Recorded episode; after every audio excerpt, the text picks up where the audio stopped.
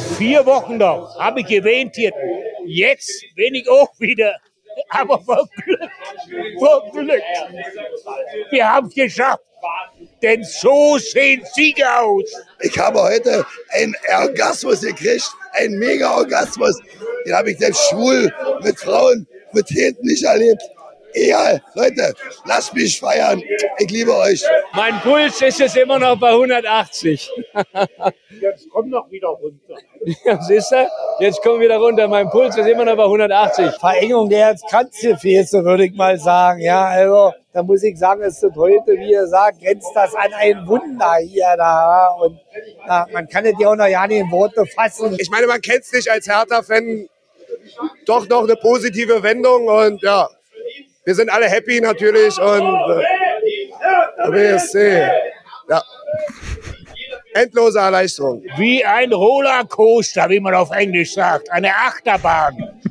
Hoch und runter. Ich kam hier in der Kneipe hin, das ist ja meine Stammkleide, weil ich Hertaner bin. Mit einem unwahrscheinlich schlechten Gefühl. Denn das schnelle Tor und da habe ich Hoffnung geschöpft. Man ist auf jeden Fall mit wenig Erwartung reingegangen, dass es jetzt noch geklappt hat. Unglaublich. Aber ich meine, sie haben jetzt das erste Mal gezeigt, was sie können. So viele Erwartungen reingegangen und völlig überrascht von der Hertha diesmal. Tatsächlich und mega. Das ist hier unsere Heimat und die Hertha gehört dazu. Unwahrscheinlich durchgesagt, aber ein Hertha-Fan glaubt immer an die Hertha. Aber der HSV tut mir auch irgendwie sehr, sehr leid. Hertha BSC! Ahohe! Hertha BSC! Ahohe! Hertha BSC!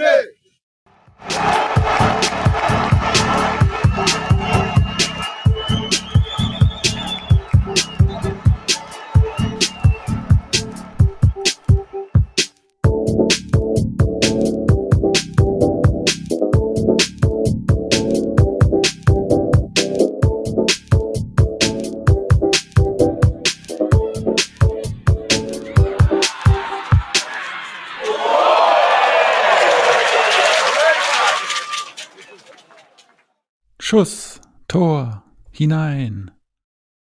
Es wird diesen Podcast weiterhin geben. Meinst du, wir hätten den dann aber sonst aufgehört, oder was? Sonst wäre es schwierig geworden. Ja, das Es stimmt. wird ihn in dieser Form weiterhin geben. zumindest wäre es ähm, ja, schwierig geworden, hast du recht. Also ich hätte nicht so Bock gehabt, dann irgendwie zu hören, wie es gegen Sandhausen gelaufen ist. oder Heidenheim. Ja, da ähm, sind wir nochmal Mit einem härter blauen Auge davon gekommen, war? mit dem härter blauen Auge, schön gesagt, davon gekommen, von dem, von, vom, vom, vom, vom Messerschneide gesprungen, sagt man das so? Weiß ich nicht. Ab, ab jetzt ja. Ab jetzt ist das das neue Ding.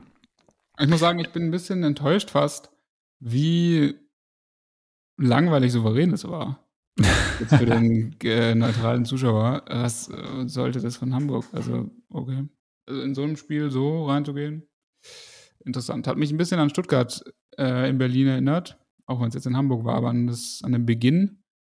War ähnlich stürmisch und ähnlich ängstlich von HSV, bis sie dann irgendwann realisiert haben, dass man irgendwie dagegenhalten müsste. Ähm, überraschend, dass so eine Taktik dann in so einem Spiel echt funktioniert, dass man sich darauf nicht eingestellt hat. Finde ich krass. Ja, das war ja eigentlich das, was, ähm, was man sich als Hertha-Fan schon im ersten Spiel zu Hause gewünscht hatte. Das war für die meisten, würde ich sagen, sehr unverständlich, dass insbesondere Herr Magath ja auch ähm, vor diesem ersten Spiel schon sagte, er wüsste ja ganz genau, wie, wie ähm, die HSV-Mannschaft spielt. Ähm, unter Herrn, wie heißt er nochmal? Walter? Alter. Ja. Und da war mir eigentlich klar, okay, Hertha wird auf jeden Fall krass Pressing spielen, weil alles andere würde gar keinen Sinn machen und sie haben dann halt das eben nicht gemacht, sondern haben sich die ganze Zeit hinten reingestellt, irgendwie mit so einem 4-4-2. Und das hat ja hinten und vorne nicht funktioniert. Ja, und deswegen war das gut, dass sie es jetzt im zweiten Spiel dann doch umgesetzt haben. Ähm, hatte mich auch schon ein bisschen gefreut, als ich die Aufstellung gesehen habe, dass diesmal kein irgendwie 19-Jähriger irgendwie in der Startelf steht, der dann eh irgendwie nicht weiß, was er machen soll mit dem Ball. ähm, sondern es wurde auf die alte Garde zurückgegriffen und das war, glaube ich, auch die richtige Entscheidung. Marvin Plattenhardt, Man of the Match. Das finde ich auch wirklich eine schöne Geschichte, dass er das dann so macht. Das ist so krass, dieser Typ, dass der wirklich die letzten, seitdem Magath da war, so ähm, an wie viele Toren war der beteiligt? Er war wahrscheinlich an, an irgendwie 80 Prozent der Hertha-Tore beteiligt. Ja, Das ja war schon krass. krasser, krasser Vorteil, seine Standardstärke. Das Ja, und dass er dann noch diesen, nicht vorher schon. dieses, diesen direkten Freistoß da verwandelt. Ich glaube, das war das erste direkte Freischusstor von ihm seit, keine Ahnung, einer gefühlten Ewigkeit. Hatten wir, glaube ich, sogar auch mal schon mal drüber gesprochen, über diese, über die Zeit, dass er irgendwann mal, ich weiß gar nicht, welche Saison das war, wo Ja, er so ein paar ja. Dinger Ja, ja. verwandelte. Jedes dritte Spiel irgendwie so ein Ding reingehauen. Also, das war echt stark. Und Auch super lustig, dass es genau das gleiche Tor war wie, also nicht das gleiche, aber ähnlich Ja. wie bei äh, im Hinspiel. stimmt, von Das Reis oder wie die Frage ist, kannst du irgendwie weiter zurückstehen oder nicht? Oder Ja. Das war Ironie des Schicksals in dieser Relegation. Das war echt krass. Aber hier Herr Christensen, heißt er Christensen? Ja. Ja, sehr emotionaler Jubler. Aber ja, kann man machen.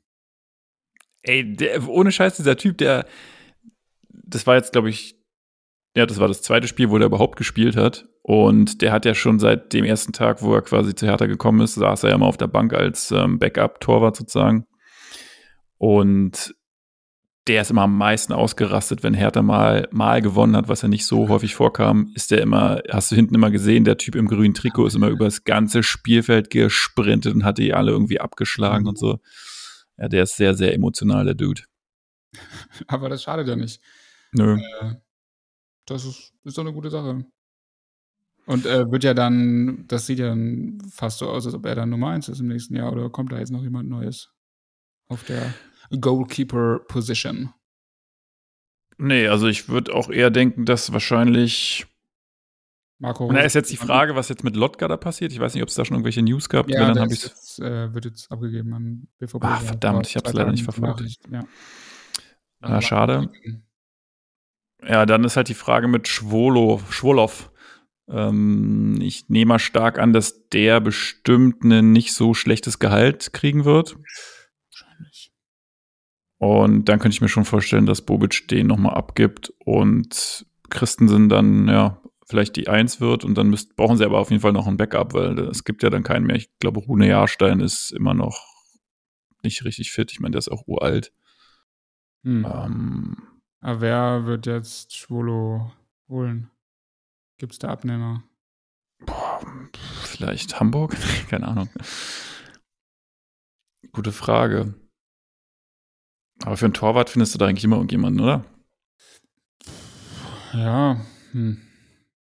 Oh, das Naja, wenn das ist ja Gehalt nicht scheiße. so krass ist, dann ja, ist es natürlich gut, einfach die Gehaltsliste da zu entschlacken. Aber weiß, ich bin gespannt, was äh, der Kaderplaner Freddy Bobic da dann zaubert in der kurzen Sommerpause. Dirk Duffner meinst du wohl? Dirk Dürfner. Ich dachte auch, Freddy ist da auch in, involviert. Ja, bestimmt. Ich Aber hoffe. Wirklich, also Dirk Dürfner ist offiziell, das ist seine offizielle Bezeichnung, Kader. Ja. Kader, ich glaube, so wirklich Kaderplaner heißt es oder Kader, ja doch Kaderplaner. Dann zusammen mit irgendwie dem technischen Leiter für Videoanalyse und irgendeinem Scout, noch ein Scout, machen die da mal irgendwas. Kommen die auf so tolle Transferideen wie Dingsbums Lee aus, aus, aus Korea und Maoli da, das war ja auch so ein richtiger Kämpfer. Hm. Naja, aber hat Ähm. jetzt noch mal die letzten Minuten. Ist er doch noch reingekommen am Montag. Das war doch ganz nett. Ich habe ihn noch gesehen. Ich, ich muss jetzt, ich muss auch dazu sagen, ich habe dieses Spiel mir gar nicht angeschaut, weil ich ähm, konnte mir das halt nicht angucken. Ich Wow. hatte mich äh, mit einem Kumpel getroffen und habe gesagt, oder der meinte auch, ja, wir können das Spiel bei mir gucken. Ich meinte so, ich kann mir das nicht an, also es geht nicht. Und meinte, lass uns einfach mit dem Bier so ein bisschen durch den Bergmann-Kiez laufen und dann sind wir, sind wir einfach das ganze Spiel so kreuz und quer gelaufen und haben dann immer so alle 10, 15 Minuten in irgendeine Kneipe reingeschaut. Und Hm. da stand es ja relativ schnell 1-0, deswegen war immer so, oh, es steht noch 1-0, okay, gut, weitergehen, weitergehen, weitergehen. Und witzigerweise waren wir dann direkt ähm, vor einer Kneipe in dem Moment, Also wir waren so 15 Sekunden da und in dem Moment ähm, ist tobender Beifall da drin. Dann wusste ich schon, okay, ähm, entweder haben sie noch ein Tor geschossen oder es gibt Elfmeter oder so. Und dann stand es 2-0. Das war, glaube ich, die 68. Minute. Und dann meinte ich noch zu Martin, okay, wir müssen jetzt wieder weitergehen. Ich halte es dir nicht mhm. aus, wenn die, weil es ist ja eigentlich nur ein Tor, was dann wieder ja. irgendwie ähm, Verlängerung bedeuten würde. Und dann haben wir uns wieder die letzten, ich glaube, das waren die letzten 60 Sekunden der Nachspielzeit vor der Destille eingefunden und haben da noch den, den Abpfiff sozusagen mitbekommen. Das war eigentlich ganz gut. Ja, es war auch voll ungefährdet. Also, ich muss auch sagen, ich habe äh, viele Teile des Spiels im Halbschlaf verbracht, weil ich war so müde irgendwie an diesem Montag. Ich war mit, also davor, ich habe mich so drauf gefreut ähm, und war dann aber mit Anpfiff war es so schwer, dagegen anzukämpfen, irgendwie, dass man einfach schlafen will. Und ich war dann auch, aber ich hatte halt so Bock und es war halt wirklich eine spannende Situation. Und dann war es ja auch gleich 1-0, dann war klar, okay, das kann ja vielleicht auch länger dauern. Deshalb fehlen mir, glaube ich, ein paar Teile, aber das, was ich gesehen habe, war irgendwie so souverän und das war so schlecht gestartet von HSV, es war so komisch. Und man hat halt gleich gesehen, Hertha ist so gut irgendwie reingekommen, richtig draufgegangen und so. Man hat so richtig gespürt, also auch bevor das Tor dann sehr schnell fiel, dass sie sich halt voll was vorgenommen haben. Und es hat so lange gedauert, ich weiß gar nicht mehr. Es gab dann mal irgendwann so eine kurze Phase, wo Hamburg irgendwie schon so ein bisschen aufgekommen ist, aber auch nicht so richtig gefährlich. Mhm. Das war weird, irgendwie. Komisches Spiel. Ich glaube, irgendwie Anfang der zweiten Hälfte, dann habe ich irgendwie gelesen, hat dann Hamburg mal kurz ein bisschen versucht, was zu machen. Ja, aber ich kann mich jetzt, also irgendwie ist es jetzt auch schon gefühlt voll aus meiner Erinnerung raus, aber ich kann mich auch nicht wirklich daran erinnern, dass, also, das, also ich hatte nicht ernsthaft irgendwann das Gefühl, das könnte weil ich hätte eigentlich auf Verlängerung dann irgendwie gehofft, du hättest ja vom Ergebnis voll hergegeben, aber es war nicht so, dass es ernsthaft passieren hätte können. Also außer durch irgendwie so einen komischen, ja, Fehler oder Billardtor, klar, das kann immer sein, aber es war nicht, es gab, die Phase auch von HSV war nie so stark, dass man jetzt gesagt hat, okay, jetzt äh, muss aber irgendwie da was dagegen kommen. Richtig weird irgendwie. Ja, ich glaube, da da sieht man dann halt doch einen Klassenunterschied zwischen erste und zweite Liga, wenn du ja. als Erstligist dann halt wirklich ähm, halt irgendwie alles gibst, was du halt kannst. Da konnten die halt dann wenig entgegensetzen. Ähm, zum Beispiel ja, der. auch, ja, sorry. Der, der Glatzel da vorne, der hat ja auch in beiden Spielen eigentlich äh, gar keine Rolle gespielt. Ja. Ähm, der war ja, glaube ich, war der Topscorer? Nee, der Topscorer wird er nicht gewesen sein, aber auch, glaube ich, unter den ersten dreien Scorern in der zweiten Liga. Ähm, er hat überhaupt nicht dran teilgenommen. Also man merkt dann schon, okay, dann, dann, dann ist man halt limitiert irgendwie, dann wird das nix. Ja, auch das, also gerade jetzt auch bei dem 1-0 waren ja, ich weiß gar nicht, Toussaint ist ja noch mit hochgestiegen, mhm. aber da war ja noch jemand, es wurde dann so schnell auf zwei Leute. Ja, stimmt. Das waren drei Leute in der, also wirklich so am. In der Mitte. In der Mitte so komplett frei. Es wäre wirklich völlig egal gewesen. Jeder der drei hätte ihn halt einnicken können. So verrückt irgendwie. Ja, das sah, ich hatte mir natürlich die Zusammenfassung angeschaut, aber es sah so krass aus, weil du einfach, das ist so witzig, wie dann so, so Körpersprache auch, wie man das auch über den Fernseher sozusagen sehen kann, mit welcher Imbrunst und Wucht die dann da alle, alle zu diesem Kopfball zum Beispiel hochgehen. Ja, ja. Und ich glaube, das war dann halt auch einfach wirklich so, ähm, ja, so eine, so eine Nackenklatsche für, für die Spieler vom HSV, weil die auf einmal gemerkt haben, ach du Scheiße, die sind ja hier völlig äh, krank, die sind ja völlig, die wollen ja hier auf einmal richtig fighten. Und ja, wahrscheinlich aber ist voll unverständlich. Voll crazy. Also das, ich meine, damit musst du ja schon rechnen, dass sie jetzt nicht komplett äh, sich da ergeben wie im Hinspiel. Ja. Also, das finde ich irgendwie komisch. Und dann ist ja klar, dass es, wenn am Anfang erstmal passiert, und du vielleicht so diese ersten stürmischen 15 Minuten überstehen kannst, dann kannst du es vielleicht so in so ein, ja, so in so ein plätscherndes 0-0 verwandeln. Aber dass du auf jeden Fall am Anfang halt da sein musst. Das ist genau das Gleiche, was ich Stuttgart auch vorwerfe im Spiel gegen Hertha. So, also das ist ja offensichtlich, dass das passieren kann. Mhm. Und das nicht zu realisieren und spätestens irgendwie, wenn wenn du ja auf dem Platz merkst du ja noch viel mehr, wie die Körpersprache ist, wie die irgendwie, was die sagen, wahrscheinlich dir immer so ins Ohr flüstern und was auch immer. Das merkst du ja noch mehr. Da musst du doch irgendwie sofort, klar, es ist dann schwierig, alle, die ganze Mannschaft komplett darauf einzustellen, aber trotzdem muss ja dann irgendwie der Wortführer da irgendwie sagen, yo, Leute, jetzt äh, müssen wir hier ein bisschen aufpassen. Aber ich finde, das, das geht Hamburg, finde ich, voll ab. Äh, und jetzt im zweiten Spiel haben sie so gespielt, wie ich es vorher schon erwartet hatte. Ja. Auch der Captain, das ist mir schon im Pokalspiel gegen Freiburg auch aufgefallen. Das ist irgendwie, ich weiß nicht, er wirkt, also no hate, aber er wirkt. Also es hat mich voll gewundert, dass er der Kapitän ist, weil er wirkt, also schon lau heißt. Ich kannte ihn vorher Mhm. auch gar nicht, muss ich jetzt auch voll äh, gestehen. Das wundert mich auch schon, weil Hamburg hat genug namhafte Leute. Muss ja nichts heißen, aber irgendwie hat er da schon so unsouverän gewirkt und jetzt halt auch wieder halt gar nicht wie ein Kapitän. Also halt gar nicht so, dass er zumindest der ist, der irgendwie mit breiter Brust da auftritt und so rummeckert und rumgrätscht und so. Keine Ahnung. Ähm, das hat mich gewundert. Also du musst nicht immer der laute Typ sein, natürlich nicht, aber irgendwie wirkte er oder wirkte er, ja, in diesen Spielen, die ich gesehen habe, immer schon so ein bisschen anfällig dafür, jetzt auch einen Fehler zu machen. Und gegen Freiburg war das, hat er ja auch welche gemacht. Ja, und die waren alle so ein bisschen verloren. Wie du gesagt hast, Glatzel auch und irgendwie. Jetzt frage ich mich auch wieder, wie die äh, im Hinspiel da irgendwie gewinnen konnten. Aber gut, haben Ja. sie halt nur durch dieses Gurkentor. Ja, das war, das Ja, war ja wirklich der Passivität von Hertha geschuldet, weil die einfach, ja, einfach Angst hatten. So. Aber voll schlau gemacht eigentlich, weil ich glaube wirklich dadurch, äh, auch jetzt im Vorfeld von diesem Spiel, ausverkauftes Haus, also bei, bei Sat 1 so die Berichterstattung, ähm, da war Jonas Bolt dann irgendwie zu Gast, das, das hatte ich noch gesehen und da waren die halt alle eigentlich auch, auch Stefan Kunz, äh, Optenhöfel waren alle eigentlich so, sind davon ausgegangen, ja, Hamburg, das Mhm. macht das jetzt halt irgendwie, weil das ist das Heimspiel, das Hinspiel war so klar, beziehungsweise war zumindest Hertha da jetzt nicht stark. Ja. Aber man hat irgendwie so voll, jetzt im Nachhinein fällt einem das dann erst wieder auf, dass Hamburg ja auch nicht stark war in diesem ersten Spiel. Das ist ja der Punkt. Die haben die Ja. ja auch nicht an die Wand gespielt. Die haben halt dieses eine Tor gemacht, was halt wirklich so wo, Ja. abgerutschte Flanke ist. Das ja, kann halt immer mal passieren, aber ansonsten, klar, danach hatten sie irgendwie auch noch mal so zwei Szenen, aber das waren ja keine krassen Torschancen. Das war jetzt wirklich nicht so, dass man hätte sagen müssen, ja, die hätten hier aber den Sack zumachen müssen mit 3-0. So war es ja gar nicht Ja. es war halt auch von Hamburg eigentlich ein mega schlechtes Spiel. Das hat, wurde nur überdeckt davon, dass Hertha noch schlechter war. Ja. Und es halt ein Heimspiel von Hertha war und du einfach was ganz anderes erwartet hattest. Aber deshalb war Hamburg, glaube ich, so voll in dieser Ding, in dieser Verfassung, naja, wir machen das jetzt halt fest. Das ist klar, wir müssen das Spiel noch machen, aber es ist irgendwie eigentlich safe, dass wir es schaffen. Ja. Und ja, und dann war es halt nach drei Minuten vorbei und das wussten die, glaube ich, auch alle. War wahrscheinlich so, vielleicht sogar dann so ein bisschen vergleichbar mit der Einstellung, die Hertha quasi in diesen vorherigen Spielen immer hatte, wo sie diese Matchbälle hatten, wo sie eigentlich Ja. wussten, okay, sie müssen jetzt hier nur ein Unentschieden spielen oder sie müssen eigentlich jetzt hier nur mit einem Tor gewinnen und so. Und da ist wahrscheinlich auch in den Köpfen das Gleiche passiert, dass sie halt irgendwie, ja, also schon dachten, das Ding ist eigentlich schon durch, so, wir müssen halt noch ein bisschen was machen. Dem war dann aber halt nicht so.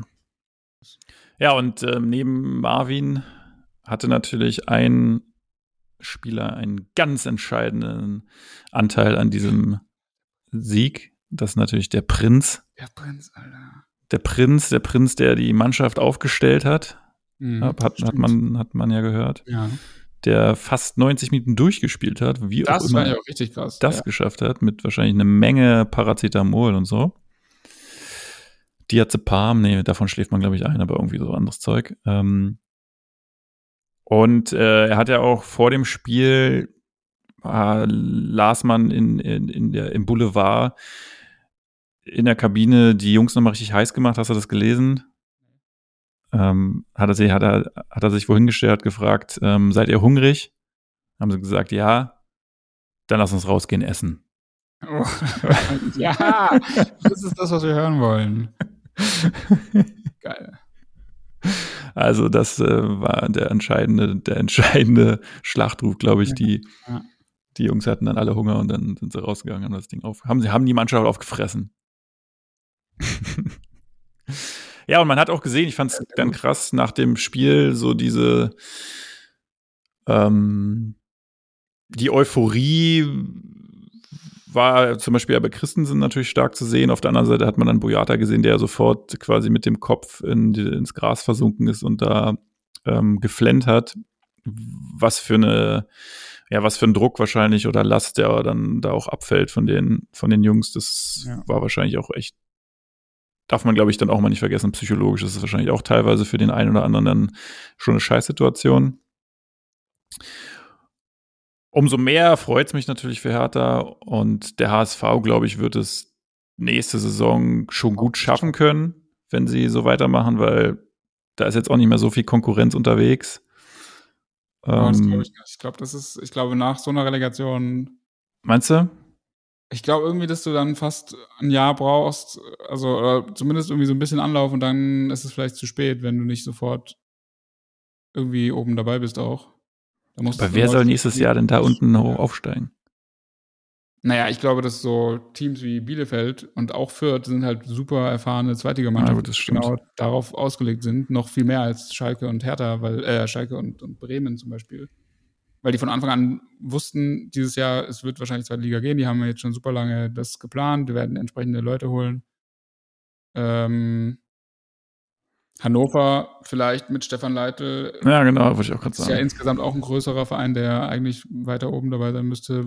Puh, also sehe ich jetzt nicht, dass Hamburg da so durchmarschiert. Nee, das auf keinen Fall, das stimmt. Und ich Wäre finde, doch der KSC. Äh, der ähm, ähm, Kaiserslautern. Kaiserslautern, ja, stimmt. Das hat mich richtig gefreut, dass die jetzt zurück sind irgendwie. Oder? Ja, das war also krass eigentlich. Da war auch das Hinspiel 0-0 oder sowas, ne? Ja, aber auch richtig krasse Stadien in beiden Spielen. Das Rückspiel habe ich jetzt nicht gesehen, aber das Hinspiel habe ich gesehen. Das war schon irgendwie eindrucksvoll. Und Kaiserslautern ist halt so ein geiler Kultverein irgendwie. Die gehören halt irgendwie schon in die ersten beiden Ligen. Ja, das stimmt. Das, also ich fand das auch cool. Hab jetzt auch für Dresden jetzt keine großartige Sympathie. Insofern, die sind, glaube ich, auch letztes Jahr erst aufgestiegen, also ein bisschen Fahrstuhl. Ähm, ja, also keine Ahnung. Ich freue mich jetzt auf jeden Fall, dass jetzt erstmal Fußballpause ist. Ist aber nicht. Es geht ja noch direkt weiter. Nächste Woche, also jetzt haben wir erstmal noch vor der Brust heute das äh, Europa Conference League Finale. Richtig. Das ich eventuell schauen werde aufgrund von fehlenden Alternativen. Ähm, dann haben wir am Samstag das große Champions League Finale Real Madrid gegen FC Liverpool, wo der Gegner von Eintracht Frankfurt im Europäischen Supercup ermittelt wird. Dann haben wir am 4.6., ab dem 4.6. ja noch vier Länderspiele vor der Brust. Mhm. Ja, das möchte ich nicht unerwähnt lassen, dass die Nations League ja in vollem Gange sein wird. Mit zweimal Italien, einmal England, einmal Ungarn. Also auch ganz coole Gegner zur Abwechslung. Da können dann, äh, es gibt für die Hertha Nationalspieler keine Pause. Und nicht zu vergessen, am Sonntag äh, U19-Finale Hertha gegen Dortmund. Oh ja, stimmt. Das hatte ich auch äh, noch mitbekommen. Äh, Stuttgart hat neulich, äh, in der letzten Woche auch einen Pokal gewonnen. Was war es? War es U17? Ach, das kann Oder sein. den stimmt. Pokal. Und das ist jetzt Bundesliga, oder? Irgendwie sowas. Ja, das ist krass. Und jetzt gerade läuft U17 Europameisterschaft, by the way. Mit äh, fünf VfB-Spielern auch meistens in der Startelf. Krass. Äh, gegen Frankreich steht 1-1. Also super spannend. Und ähm, Deutschland hatte ja da die Vorrunde auch äh, mit neun Punkten abgeschlossen. Und das sind alles die neuen Stuttgarter Talente. Und da hoffen wir mal, dass die, dass da auch welche den Sprung in den Kader schaffen. Einer hat es schon äh, bekommen, der wird ab nächste Saison dann mit den Profis dabei sein. So viel dazu. Und äh, jemand von Hertha ist auch dabei. Äh, da muss ich mal kurz hier auf die, Who? Who is it? auf die Bank schauen. Ich muss auch kurz mal mich Zoom rein. wundern, Warum ähm, jetzt derjenige, welcher der äh, den Profivertrag bekommen hat, heute gar nicht spielt, ist er irgendwie verletzt jetzt noch. Ah, nee, doch, hier. Ähm, dabei handelt es sich um Laurin Ulrich. Der hat Mhm. ja sonst die Spiele gespielt, ist jetzt aber heute auf der Bank. Und von Hertha ist dabei, boah, wer, wer von ihnen war es? Ich glaube, ein Torwart auf jeden Fall. Muss mal kurz hier reingucken. Ja, Tim Goller. Okay, noch nie Jahrgang gehört. 2005. Ein weiteres Torwarttalent von Hertha BSC. 2005, ach du Scheiße, ey. Ja, und dann, dann müsste aber noch jemand. Ich glaube, es war nämlich noch ein Ab Nein, noch ein Abwehrspieler, Tim Hoffmann. Die beiden Tims, stimmt, das hat, so wollte ich es mir eigentlich merken. Tim und Tim. Jahrgang 2005. Tim Hoffmann, Position Abwehr, Hertha BSC im Verein seit 1.7.2020.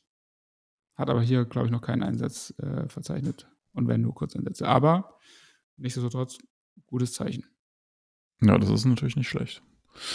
Und was, äh, wie würdest du ähm, Hertha einschätzen für die nächste Saison?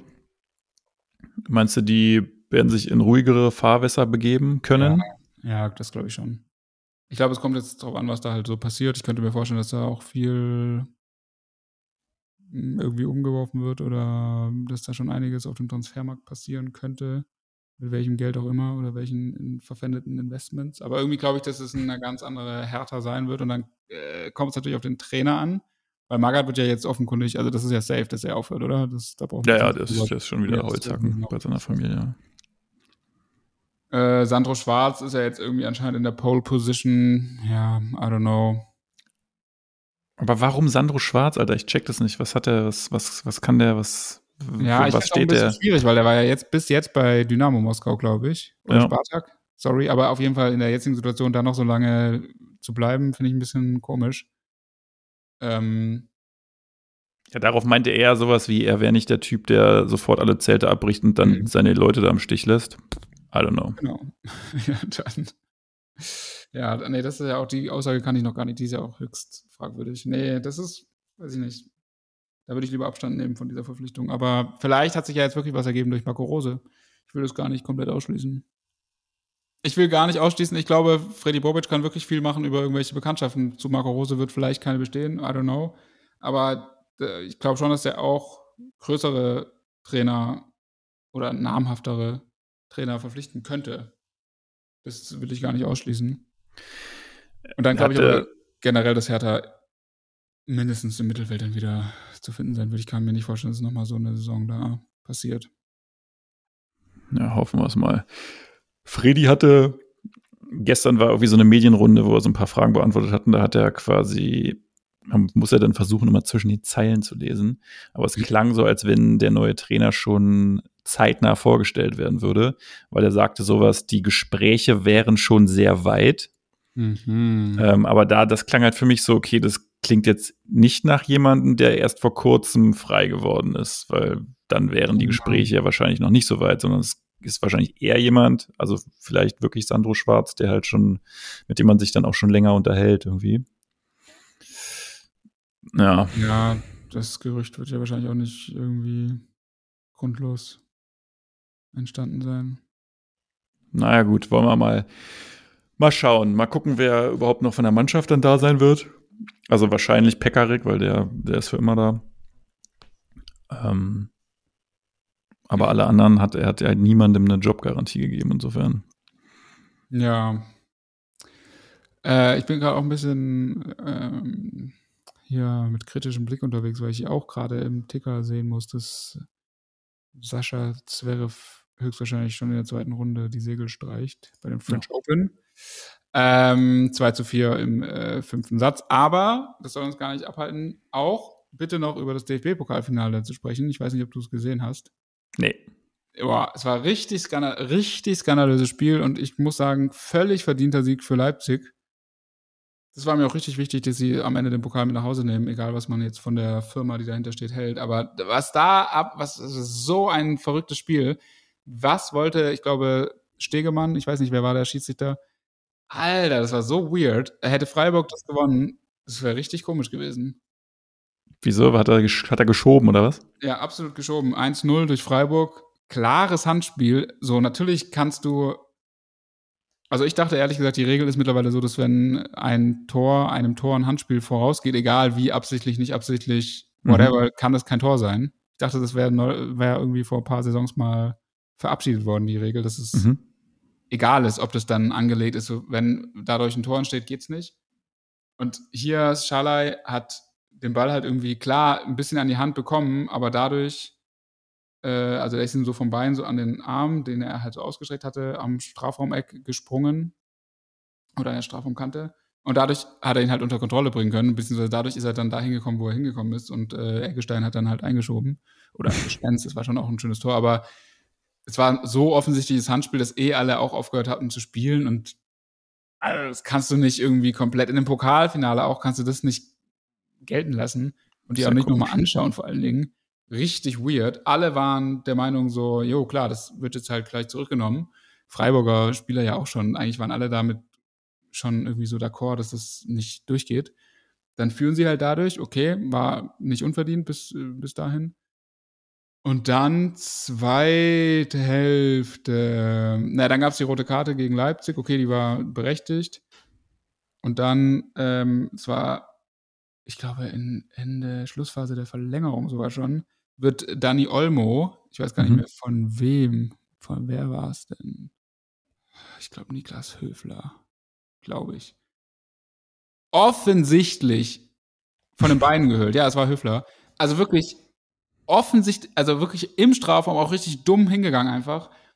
Komplett umgesetzt und es war dann halt sehr, selbst in der Zeitlupe sehr schwer zu erkennen, ob er eventuell, also ganz eventuell hat er vielleicht den Ball wirklich so gestriffen, Mhm. aber er hat den Spieler halt komplett umgerannt, äh, komplett irgendwie äh, umgesetzt, ohne eine echte Chance auf den Ball. Also, also richtig dumm hingegangen, auch in so einer Situation. Und dann äh, die Szene wurde sich dann angeschaut und es gab halt einfach keinen Elfmeter. So eiskalt.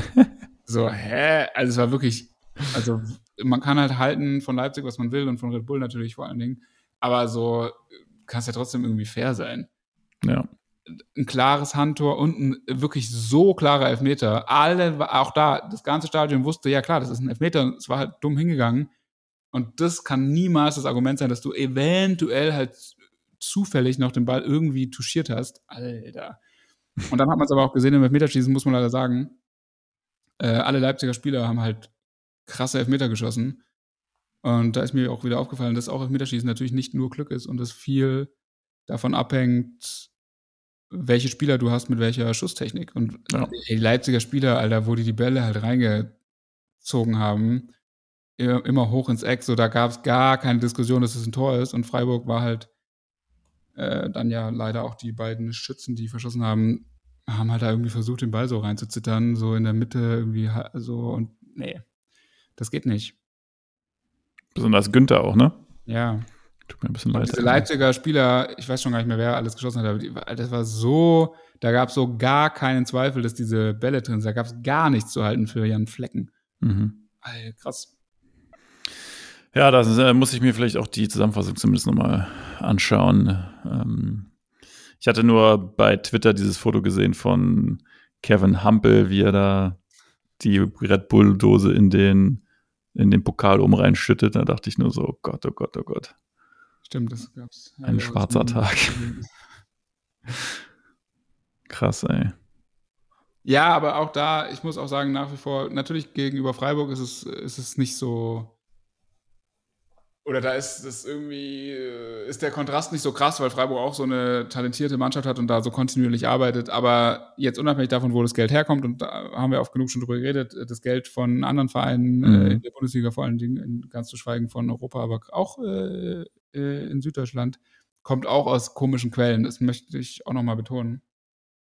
Und das, was aber Leipzig auf dem Platz hat als Mannschaft, und das ist ja jetzt auch nicht dumm zusammengekauft, ist äh, krasse Spieler einfach. Christopher Nkunku, was ist er für ein. Und es ist auch geil, dass er das 1-1 gemacht hat und auch mit Ja. so einer krassen Körperbeherrschung auch so eine zu lang geratene Flanke irgendwie da noch so seitlich reingespitzelt im, als Volley. Äh, So ein krasser Spieler. Ja, das stimmt, der Typ ist schon ziemlich stark. Da kann man leider nichts gegen sagen. Ja, und auch alle anderen. Dani Olmo ist richtig krass. Ähm, André Silva, naja, okay, da, da kann noch mehr irgendwie passieren wahrscheinlich. Aber Pausen war schon mal besser eigentlich. Ja, aber also, und was dann noch alles so äh, auf der Bank aussitzt, ist crazy.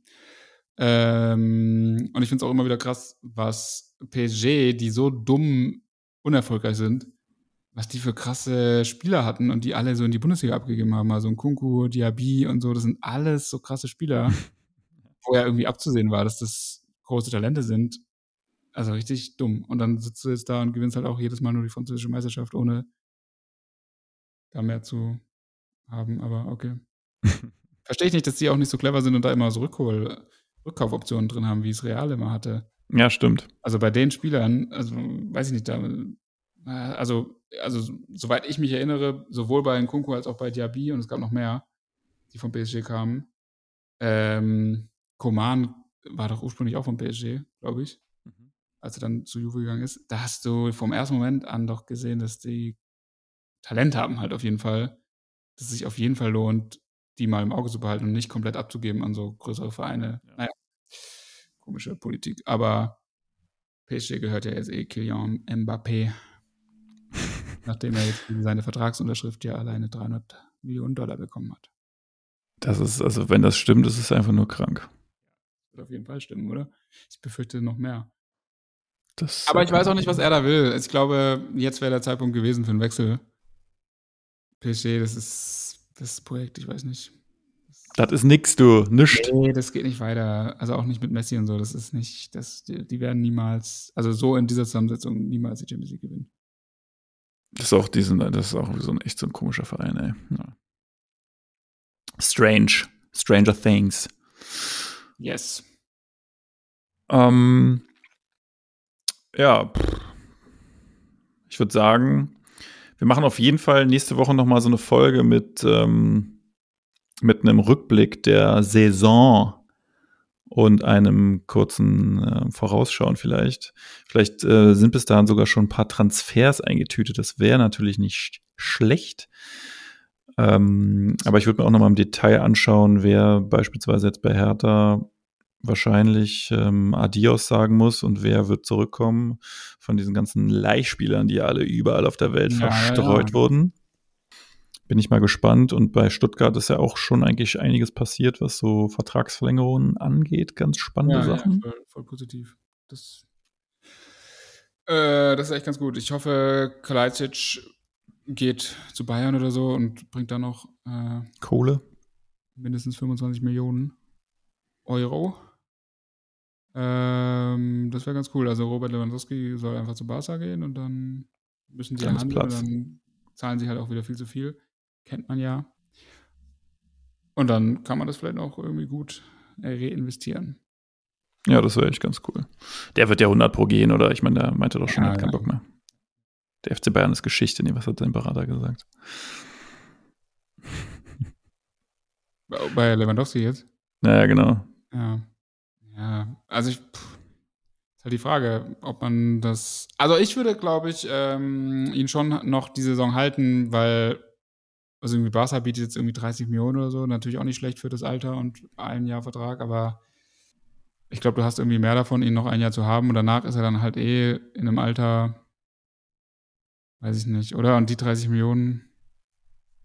Auf die müsste Bayern ja verzichten können. Das ist jetzt auch nicht so, dass es Ja. ein absolut unmoralisches Angebot ist, was man jetzt gar nicht ablehnen kann. Also ist halt die Frage, ob du da so viel Gegenwind bekommst bei so einer Entscheidung. Und aber andererseits, er hat sich damals bei Dortmund, das war ja auch eine ähnliche Situation, wo sehr früh klar war, dass er dann zu Bayern geht, ablösefrei, sehr professionell verhalten. Also würde ich, glaube ich, Ja, ich- Ich schätze den jetzt auch nicht so ein, dass der jetzt irgendwie auf einmal aufhören würde zu spielen, sondern der will da, der will da trotzdem immer gewinnen und will wahrscheinlich trotzdem auch immer seine Tore machen und so.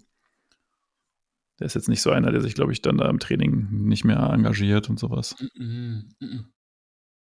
Aber es ist natürlich trotzdem fraglich, ob das für die Chemie so in der Mannschaft vielleicht immer ein bisschen blöd ist, wenn du dann jemanden hast, der da eigentlich gar keinen Bock mehr hat und pff, dann sind Ja. ja auch noch ein paar andere Leute, die jetzt gehen. Naja. Könnte eigentlich eine, auch oben vielleicht, das ist immer so ein bisschen diese Hoffnung, die man jede Saison hat, dass äh, der FC Bayern irgendwie doch mal so ein bisschen federn lässt. Und das fühlt sich jetzt gerade so ganz leicht so an, als wenn einfach da sehr viele Brandherde sind, die, die irgendwie löschen müssen. Und vielleicht ist das ganz gut für, für das nächste Jahr. Vielleicht kann dann Dortmund doch nochmal angreifen oder vielleicht sogar Gladbach mit Lucien. Gladbach, ja. Gladbach greift an. Gladbach holt sich die Meistertitel. das wäre krass. Ja, es wäre jetzt wirklich auch mal wieder Zeit für so einen Überraschungsmeister. Das wäre auch irgendwie schön. Ja, das wäre echt cool. Aber bitte nicht Leipzig oder nicht Hoffenheim. Na, ich glaube Leipzig. Mit André Breitenreiter. Ja, das ist ja so interessant auch, was alles noch an Trainerentscheidungen passiert. Nico Kovac bei Wolfsburg zurück. Oh, das, Nico, das, das nehme ich dir richtig übel. Das ist, Ja, das das, ist einfach nur lächerlich. Aber das ist auch wieder so undurchdacht von Wolfsburg irgendwie. Es wirkt auch schon, finde ich jetzt schon nicht, wie, dass das langfristig irgendwas werden kann. Ich weiß nicht, das ist schon so. Ja, der hatte doch eigentlich, Wolfsburg bei Bayern gezeigt, dass er mit diesen großen Stars oder mit diesen, ja, aber dass er mit denen eigentlich nicht so richtig kann, oder? Also er ist eher so ein, ja, so ein Frankfurt-Leader einige- halt. Bei Wolfsburg gibt es einige Weltstars, die es da ins Blending gibt, die sich dafür halten, auf jeden Fall. Kovac und Kruse, das wird, ist, glaube ich, Ja. schon ein richtig gutes Duo. Ja, nicht. Ich glaube, Kruse wird nie wieder spielen. Ja, ich könnte mir auch vorstellen, dass er dann echt schnell weg ist. Ja. Naja, wir werden es sehen. Es ist ja nicht mehr lang. Geht ja Es ist nicht mehr lang. Es wird ja jetzt auch am Wochenende schon wieder erste DFB-Pokalrunde ausgelost und so. Und ähm, die ist ja dann, glaube ich, auch am 25. Juli schon. Und das ist geil. Es geht schon wieder direkt los. Es ist wirklich, der Sommer ist schon wieder fast vorbei. Sechs Wochen. Pardon.